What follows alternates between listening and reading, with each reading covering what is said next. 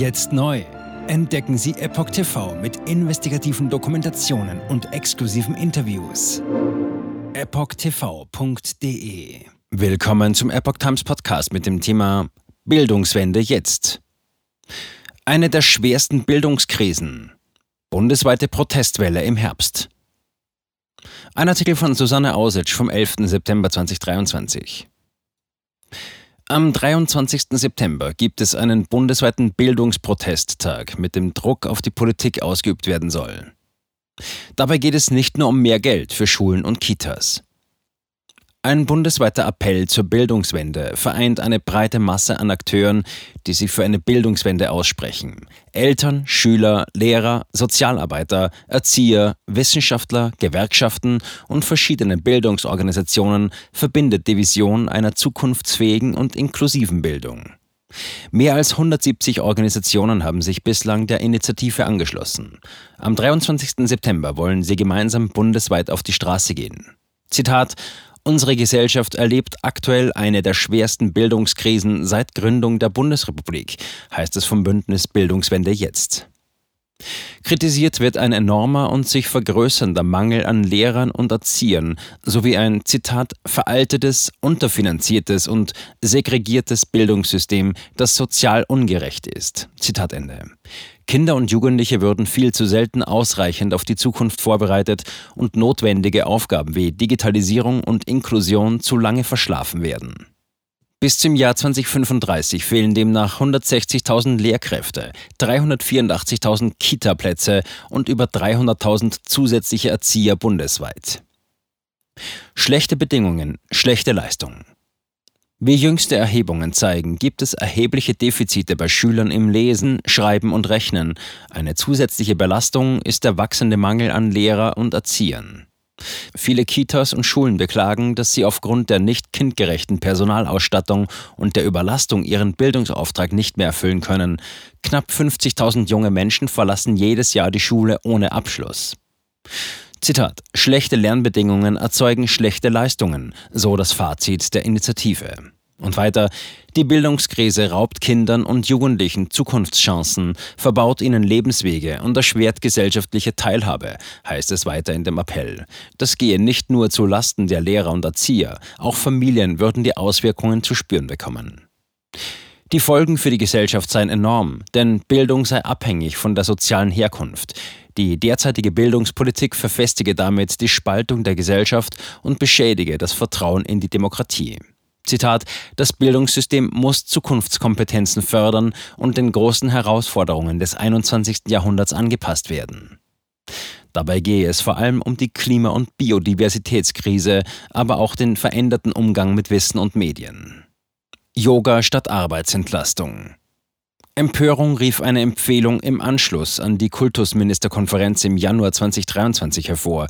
Dort wurde dem Lehrermangel mit Maßnahmen wie Mehrarbeit, Einschränkungen von Teilzeit und Yoga als Stressausgleich begegnet. Dass ein Teil dieser Vorschläge in manchen Bundesländern gerade Realität wird, findet die Initiative umso erschreckender. Denn auf diese Weise werde der Lehrermangel auf dem Rücken der Beschäftigten ausgetragen. Weitere Kritik gab es für den Bildungsgipfel im März, der gerade einmal drei Stunden gedauert habe. Niemand, der täglich in einer Schule oder Kindertagesstätte lernt oder arbeitet, sei hier zu Wort gekommen. Die Initiative stellt auch die Frage in den Raum, ob politische Entscheidungsträger in Bund und Ländern die formulierten Bildungsziele überhaupt noch ernst nehmen. Denn im Jahr 2008 hatte die Regierung auf dem Dresdner Bildungsgipfel beschlossen, zukünftig 10 Prozent des Bruttoinlandsprodukts anteilig für Bildung, 7 Prozent und Forschung 3 Prozent auszugeben. Zitat Fast 15 Jahre später ist dieses Ziel nicht erreicht und wieder in Vergessenheit geraten, so die Organisation des bundesweiten Demotages. Lösungen gegen Bildungskrise. Inzwischen haben die Akteure vier Forderungen zusammengetragen, die sie im Rahmen einer Petition auf change.org veröffentlichten. 75.000 Unterschriften haben sie bereits erreicht. Mit dem, ihrem darin enthaltenen Appell richtet sich die Initiative an Bundeskanzler Olaf Scholz, die Regierungen von Bund und Ländern sowie die Kultusminister. Um die Bildungskrise abzuwenden, werden verschiedene Ansätze vorgeschlagen, darunter eine Verankerung von verbindlichem Lerninhalt im Sinne einer nachhaltigen Entwicklung, Schülerorientierte Lehrpläne, um Freiräume für intellektuelle, emotionale und soziale Entwicklung der Schüler zu schaffen und die Bildungsqualität zu erhöhen. Alternative Leistungsbewertungen. Die Aufnahme einer Lehrkräftebildung im Staatsvertrag, sodass alle Bundesländer verpflichtet sind, eine genügende Anzahl von Lehrern auszubilden und gegenseitig Studienabschlüsse anzuerkennen. Einbeziehung von mehr Praxis im Lehramtsstudium sowie neue Wege ins Lehramt. Ein Plan zur Sicherstellung attraktiver Ausbildungs- und Arbeitsbedingungen für qualifizierte Pädagogen und vieles mehr. Finanzielle Aufstockung. Die Initiative setzt sich dafür ein, dass, wie beim Dresdner Bildungsgipfel 2008 vereinbart, mindestens 10 Prozent des Bruttoinlandsprodukts jährlich für Bildung und Forschung eingesetzt werden. Außerdem wird ein Sondervermögen Bildung gefordert, das mit mindestens 100 Milliarden Euro beziffert wird. Hiervon sollen notwendige Investitionen in Kitas und Schulen finanziert werden. Beides müsse im Haushalt festgeschrieben werden.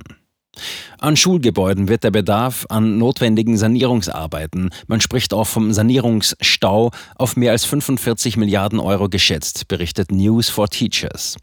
Weitere 10 Milliarden Euro fehlen als dringende Bauinvestitionen im Bereich der Kitas.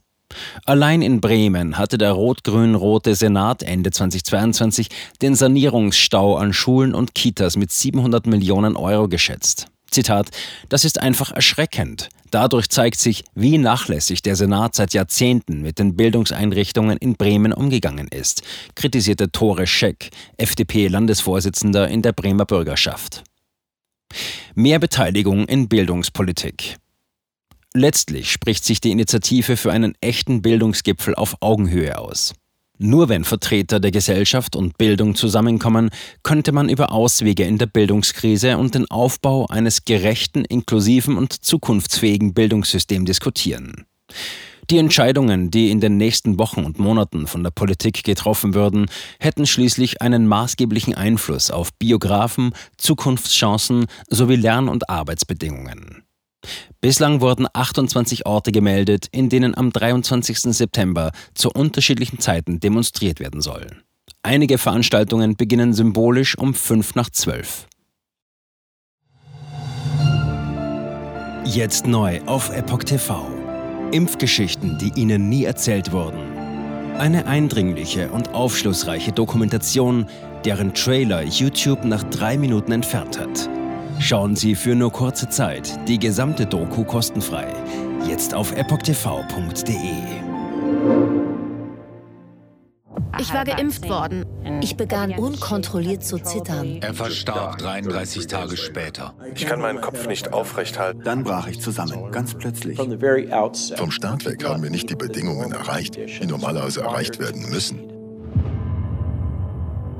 Es handelt sich um eine Tragödie von beispiellosem Ausmaß. Aber die Bundesregierung und Behörden tun so, als sei alles in bester Ordnung. Wir suchten ein nahegelegenes Krankenhaus auf. Sie behandelten sie, als sei sie verrückt. Ich sehe das als einen ernsten Kampf, den Zusammenbruch der bürokratischen Strukturen zu korrigieren. Ich glaube, viele Menschen wissen auch gar nicht, dass sie einen Impfschaden haben. Umfassende Datensätze, die zeigen, dass wir einen Anstieg der Fehlgeburten um nahezu 300 Prozent. Ausgehend von ihren eigenen Daten hätte Pfizer 2021 vom Markt genommen werden müssen. 300 Prozent bei Krebserkrankungen. Acht Seiten lang Krankheiten die direkt mit dem Impfstoff in Verbindung gebracht werden. Eine Reihe diverser unerklärter Symptome. Und sie nahmen um mehr als 1000 Prozent zu. Mehr als 1000. Der Arzt weiß nicht, um was es sich handelt und wie er es behandeln soll. Es ist der Hammer, was die für Psychospielchen mit einem spielen. Sie tut nur so, das sind Falschinformationen. Praktisch keine Hoffnung auf Gerechtigkeit. Erkennt man es nicht, sieht man nicht die Notwendigkeit. Insofern war es ziemlich offensichtlich und das Krankenhaus wusste, dass etwas im Gange war. The virus stops with every vaccinated person. In other words, you become a dead end to the virus. Vaccinated people do not carry the virus, don't get sick. Wie hätte ich ahnen sollen, dass es das letzte Gespräch mit meinem Sohn sein würde? Sie wissen bis ins kleinste Detail, was da vor sich geht. All das kennen sie. Und dennoch eilt niemand der Wahrheit zu Hilfe. Die verborgene Krise. Impfgeschichten, die Ihnen nie erzählt wurden. Eine Originaldokumentation von Epoch Times. Jetzt kostenfrei auf verborgenekrise.de ansehen. Aufgrund von Zensur ist diese bedeutende Dokumentation nicht über die sozialen Medien teilbar.